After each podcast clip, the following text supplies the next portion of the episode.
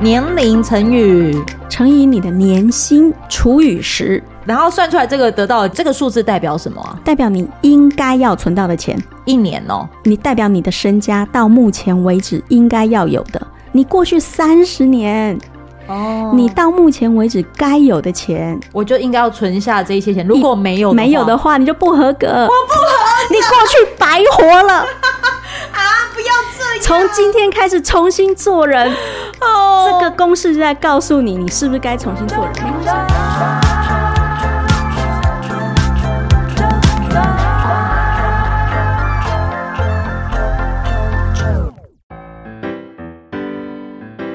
收听周团，我是周九。播出了这一集的时间，如果没意外的话呢，将会是在二零二三年的一月二十号。恭喜发财，新年快乐！希望你发财，所以我们要欢迎，就是我们的十方老师。大家好，我带红包带来了。红包袋，对，就是其实，嗯，很多人都有感受到金钱压力。那想到的可能都是在想啊，要怎么存股啊、投资啊、怎么赚钱呐、啊。可是很多人的焦虑都是一种很盲目的焦虑，大多都是处于在一种隐隐约约就会透露出啊，外急么搞，我的钱不够的感觉。可是。不够多少哦？这个问题很少人会答得出来，而且这个的问题呢，常常都会有很多的一些问号，又再继续接二连三的出现。所以呢，接下来的这一集，你如果拿到年终奖金，哎，过年通常都还会拿到什么？压岁钱。哎，现在身上有一些些钱哈，在你要急着投入那个彩券。或是刮刮 刮刮乐之前，你要去博人生之前，十方老师借由这一集呢，你现在在如果真的在大扫除啊，哇，还是在在整理家里呀、啊，你就应该也要准备大扫除。没错，你有要宽拜拜吗？没没啊，你没没没，但是你要开始就是比如说擦拭啊什么的，对不对？过年期间是不是清洁公司也会非常忙？哦，是我们的旺季，好、哦、是旺季，所以你也是各种忙哈。那如果你刚好听到这一集在大扫除，那你耳朵先借给我，让老师针对身家见减。好，来顺便算一算，就是呃，你目前为止赚的钱是不是足够？那你一生需要的金钱到底有多少？其实老师很很酷的是，我从你的这一本书，你新书上架，名称叫做是。上班族提早退休金钱课，上班族提早退休金钱课里头，我其实有看到有篇章节，你聊到了马拉松，以跑马拉松的这件事情来聊理财这件事哦，可以跟大家分享这故事吗？嗯、呃，我我觉得如果大家正在大扫除，你应该很有感觉哦。就是我一个朋友四十四岁那一年跟我说，他最近缴了一笔钱，啊哈，叫做尸体运送费。哇！我光听到我就觉得非常不吉利哦。就他跟我说呢，这个尸体运送费是为了要参加一个撒哈拉沙漠的长途马拉松。嗯，那因为这个马拉松是全世界号称最困难、最危险的马拉松，你有可能回不来。所以才要缴这笔钱。哦吼，那我就说，到底是什么环境让你们可以搞到这样？哦，他说每一个人都要背十公斤的装备，哇，然后中途的补充站点非常少。嗯哼哼，早晚温差可能早上是四十度，晚上是零下五度。哦，差好多哦。对，所以其实非常危险。哦。那他在跑的过程里面是一个很有压力的过程。嗯、那所以他们每个参加人在参加之前，是不是就要有强健的体魄？对，嗯，因此他们都被要求，如果你要参加比赛，不但要交钱，嗯、而且要进行静态跟动态的身体健检。静态跟动态的身体健康检查，对，有静态的健康检查是睡觉吗？哦，静态的就是说，让你躺在那边扫描过去，像。扫那个 X 光一样，有没有？哦，把你的脏器扫得清清楚楚，看你有没有肿瘤，有没有什么问题。好，嗯、那什么是动态呢？动态就是让你在那个跑步机上开始跑，全身插满那个监测管。哦哦，然后他就要去看说，哎，你的血压怎么样？血氧含量怎么样？哦，你要过了那个线。你才可以去参加这个比赛，就很像是如果我们有要去做那个镭射眼睛镭射的话，不是你想做就可以做，没错，你要透过各种的检查，然后看你的什么角膜厚度等等的，才能决定你要不要做，不是你想跑就跑呢。拍谢你还要有那个命啊！哈，所以呢，我这个朋友就做了这个健检之后去参加了，哎。活着回来哦。他跟我讲这个故事的时候，我就觉得这件事情很像理财，很像理财。嗯嗯，大家有没有想过？嗯，其实理财很像提着一桶水在沙漠里面走，那个水是水，就是你的钱哦。沙漠就是哪里是尽头，你是看不到的，对，充满了未知。好，哦，那你渴的时候，什么时候你要咬第一口呢？嗯，那走到哪里真的渴了的时候，什么时候咬第二口呢？嗯，这跟你的钱什么时候花光，你是不是会陷入很高的焦虑里面？对，会。所以，既然退休是一个接近沙漠走路的过程，提着一桶水，我们更需要坚强的体魄。好好，所以我们就要对自己的财务，在你开始理财前做你的财务健检。嗯，那老师，我这边会想问哦，如果啊，就是身体的健康检查有分静态跟动态，财务的这一个，如果以静态来讲的话，静态会比较像什么呢？它有一个很专有的名词，大家也不要被这个东西吓到，呵呵叫做资产负债表啊。我吓好，我吓到了，听不懂。啊、资产是什么？负债是什么？你光是从名字就很容易懂。资产叫做，哎，你可以。卖的东西哦哦，比如说车子是你的资产，房子是你的资产。好好，好，那什么叫负债？就你欠人家钱的嘛。可是老师，我有问题。嗯，车子是资产，那房那车贷呢？车贷叫负债。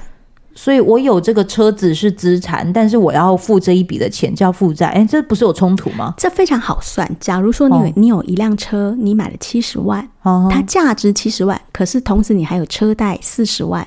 哦，所以这时候出现在资产负债表的时候，一个在左边，嗯，七十万，一个在右边四十万，哦，相减等于三十万。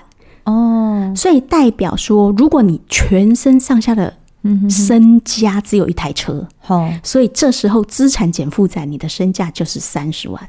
哦，资产负债表代表的是对你拥有的东西跟你欠别人东西相减之后的净值结果。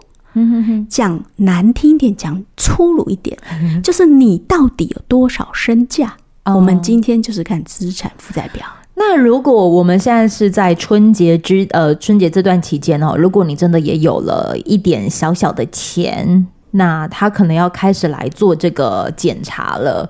那年终奖金他要归类为哪里啊？年终奖金归类为现金，好，所以它就会在资产项。好，好，那资产负债表有一个很好玩的地方，嗯、我觉得也蛮残忍的、嗯。既然你今天都收到年终了，哈、嗯，也收到压岁钱了，你何不算算看你的资产负债表合不合格？哇，好紧张哦！讲难听一点，你的身家合不合格？我看到老师这一本书啊，它里头就有提到资产负债表啊。我我，你知道，我有时候我会在过年的时候会做一件事情，嗯，呃，每个人一年都可以有一次免费去查询你的那个信用信用分数哦的的那个的方呃，那个叫什么的服务啦。对，你其实只要有那个卡片，那个叫自然人凭证，还是说如果你真的有证券户，然后刚好比如说呃合作的是哪一家的银行，然后哪一个的证券。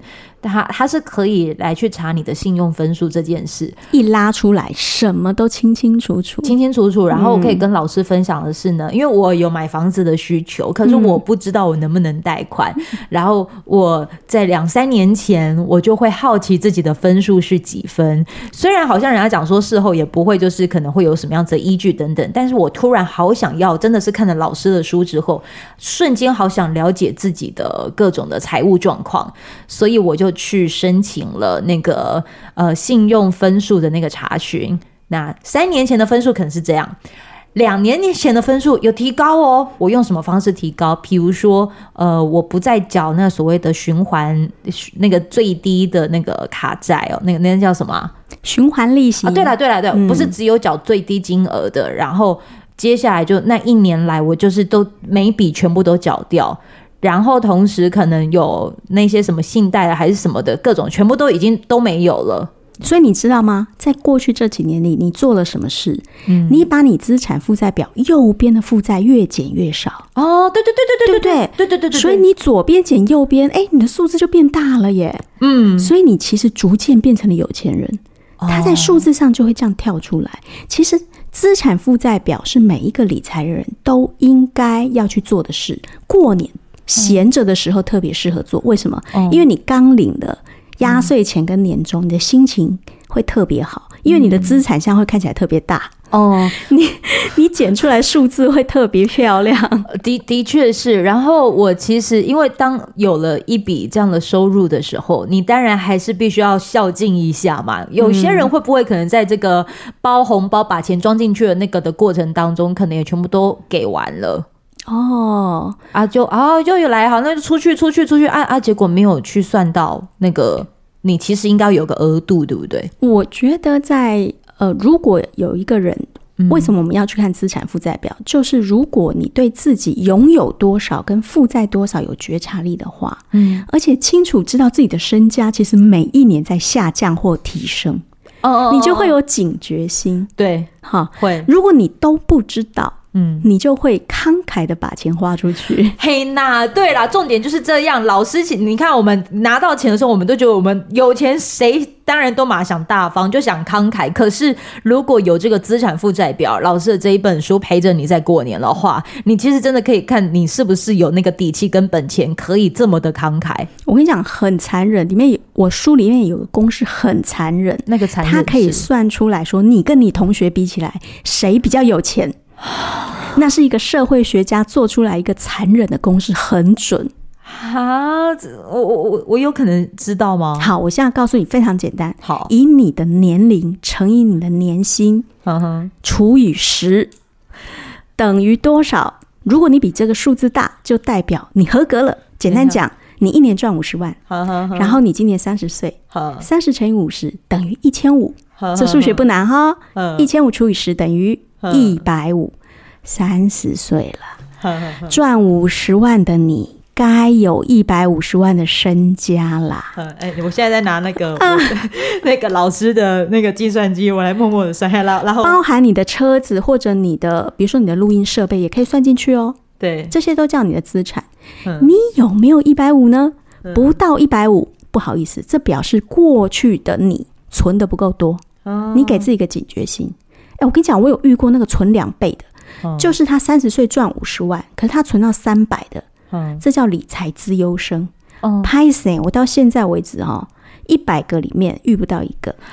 哇，所以确实，我们大部分人因为现在通货膨胀，我觉得大部分人存的确实不够多。嗯、但是过去的已经过去了，嗯，就让它随风而去吧。对、啊，我们就从今天开始，看看未来可以做什么。我有些朋友其实他真的是到了三十岁才开始做理财，来得及了，一定来得及了哈。嗯、老师，你再讲一次哦，年龄乘以乘以你的年薪年收入嘛，除以十，除这个除以十的定义是呃，它就是算出来的公式，你就照算就好了。哦、好，嗯、我很残忍哦。然后算出来这个得到的结果是什么？表示你合格。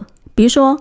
呃，他算出来，呃，不是，我是指说，我算出来好是这个数，这个数字代表什么啊？代表你应该要存到的钱，一年哦。嗯，你代表你的身家到目前为止应该要有的，你过去三十年哦，你到目前为止该有的钱，我就应该要存下这一些钱。如果没有没有的话，你就不合格，我不合格，你过去白活了。啊！不要这样！从今天开始重新做人哦。这个公式就在告诉你，你是不是该重新做人？没关系，我们永远保持信心，因为还有下一个表叫现金流量表。好，来来，再算一个，再算一个。现金流量表是现金流量表的意思很简单，就是你每个月花多少在左边，哎，赚多少在左边，花多少在右边，两个相减，就是你每个月流进来多少钱。哦，你能剩多少？哦，比如说你每个月赚五万，哦，欸，你花出去四万五，哦，那你可以存五千哦。嗯，好，五千合不合格？嗯，拍谁不合格，不合格，为什么？我说过了嘛，你也知道嘛，要存到二十趴啦。哦，所以赚五万的人，他最后扣下来要剩下一万。对对对，好，那你就为什么我们要做那个现金流量表？收入支出现金流量表，嗯，因为啊。你只要列出来，你就知道哪里可以砍。哦、就是说，花面膜花太多，五宝啊，不然的话就是买了那个保养品啦。保养品可能买囤货囤太多啊，你就知道以后把它删掉，好，好，好，或换牌子。哦，我跟你讲，它是一个照妖镜。嗯，但是这是你现在可以做的事。的确啦，它的确是现在可以做的事情。但是有些人可能就会觉得说，哈，但是，但是我我我就想要想要做这些事行为啊，嗯，那怎么办？你是说就是想花钱是吗？哎，那就只能祝福他。不，我觉得人生以花钱为目的，绝对不要有罪恶感。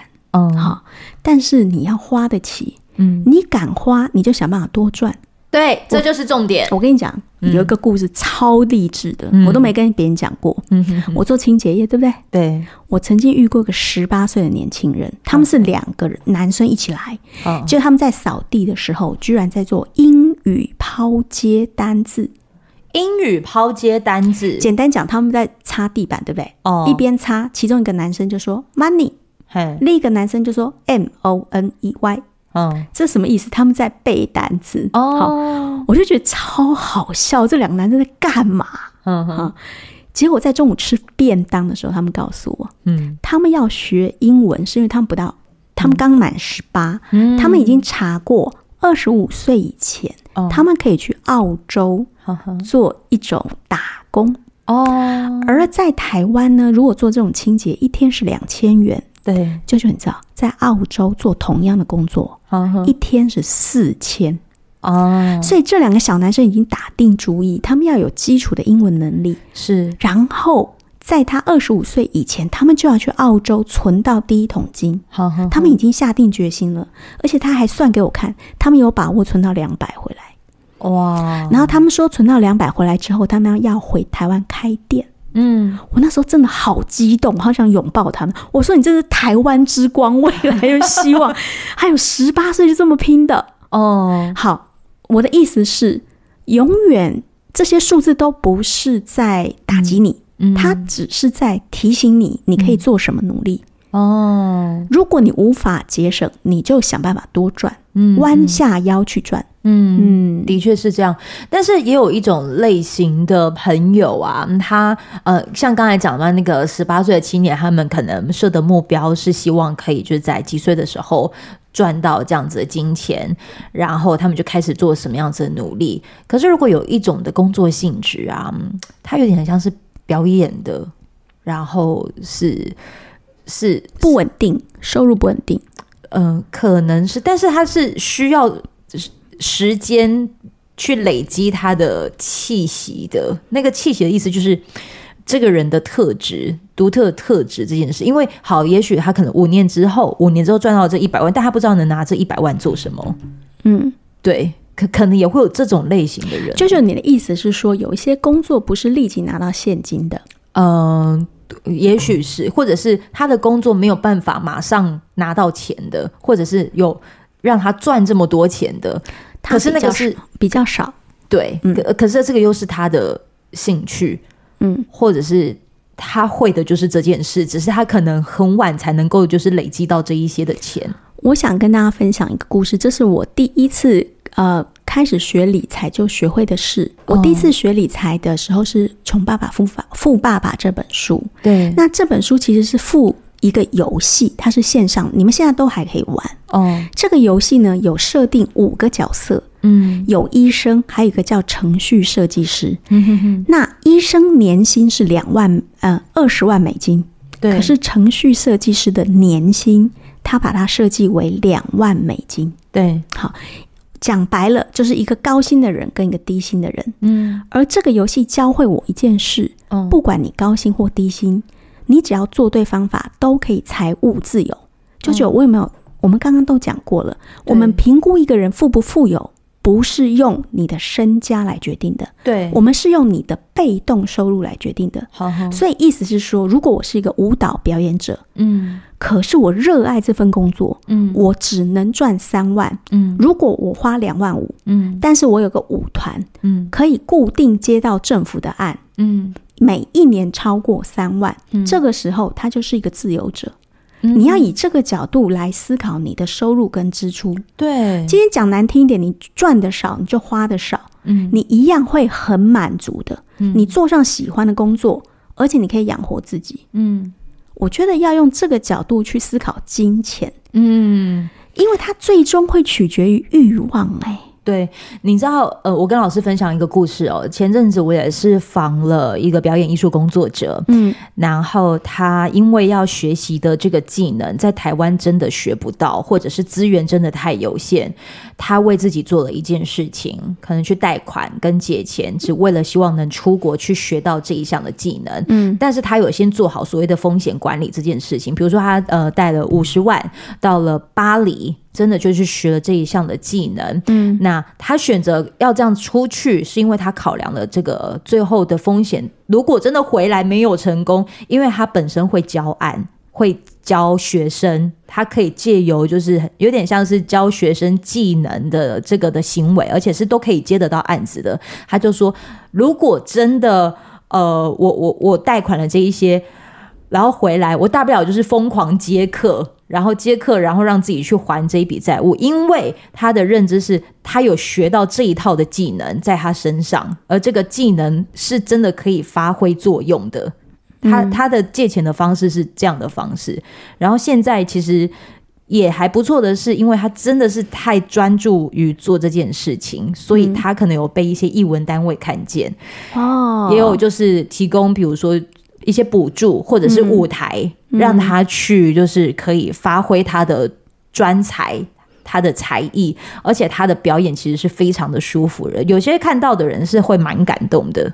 我觉得我最早加入工会是艺术创作者工会哦，嗯 嗯。呃我印象最深就是有很多舞台剧，你知道，舅舅，我其实以前演过舞台剧，嗯、所以啊、呃，台南人剧团我参加过、哦、啊，啊，台南人剧团的戏很好看啊、欸。我不是参与者，可是我跟着他们团练过。好，我高中也是话剧社的。我跟大家讲，其实我是文艺挂的哈。嗯，我非常了解文艺挂他们在。招生，或者是他们在收门票的时候，嗯嗯、其实那个剧团经营的压力，对。但是我还是要讲到底，任我现在是一个理财作家，我是一个非常务实的人。嗯，任何商业的行为都必须要计算出呃预算的成本跟你的成功率，嗯、我们叫预期值。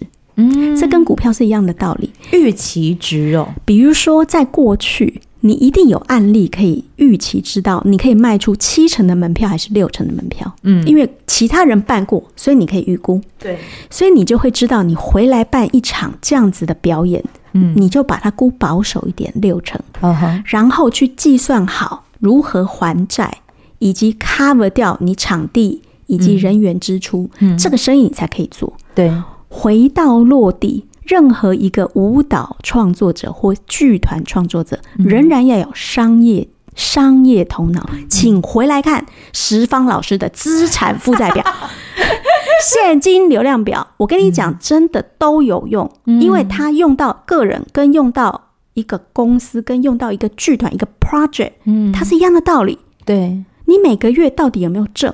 哦，你这个案子最终的预期值能不能挣？嗯，你挣了才能做。嗯，你不挣，你干嘛飞蛾扑火？嗯嗯，然后把政府的标案也用预期值去加入。嗯，你比如说你已经连续拿三年，对，所以你其实很有机会再拿到你的预期值就是九十趴或一百趴。对，然后你就把这笔收入也算进来，嗯，估算你的成本。所以我跟你讲，学商真是万用。嗯，请大家一定要看我的书。真真的真的，你知道为什么我会特别这样拉出来呢？是因为我的节目内容其实也会有很多的一些表演艺术工作者的，嗯、也会有讲一些译文的主题。嗯、这一些人可能去滋养了你们的心灵，或者是你们在赚钱的过程当中照顾了你们。可是我也很希望能够做到了一集，除了让你看见就是这些表演艺术工作者的努力之余，你如果也本身也就是表演艺术工作者，然后也在听到了这一集，真的可以去思考一下。这个主题不是要你为你的兴趣受限，而是你要如何在这样子有限制的条件之下，把你的技能发挥到最大值。你已经评估好那所谓的预期值这件事情，那你要怎么样子帮自己开外挂？趁你现在还有体力的时候，我印象最深是在我年轻的时候看过一集哈，嗯，就是说很多商业的。呃，赚钱的方式不像我们想象中的。对，呃，如果你今天是开一个人力车，你在一个嗯嗯日本的街头复古好了，你就开人力车。Uh. 这时候你能做的生意，难道只是单车载客吗？不一定，uh. 你可以在你的单人骑车的背后卖广告。Uh. 嗯，所以这是第二种收入。嗯，当你经营剧团的时候，你要思考的是，拿了政府的补助以外，嗯，企业的补助以外，有什么是你能够另外生出的钱？嗯，呃，所有的收入跟商业都有各种变形，嗯，所以他需要，所以我认为每个艺术创作者都应该要学基本的商，嗯，商的基础，真的，以及阅读一些。创造性的案例，你才能够对自己剧团或者一个看起来无法盈利的生意，嗯，有 out of box 想法。哦哦哦哦哦！而且我也鼓励大家支持下去，支撑下去。嗯，台湾有太多的文艺创作其实没有蓬勃发展，比如说、嗯、我们不像纽约有嗯精彩的单口相声。呵呵，对不对？对，我们也没有脱口秀，你有听过吗？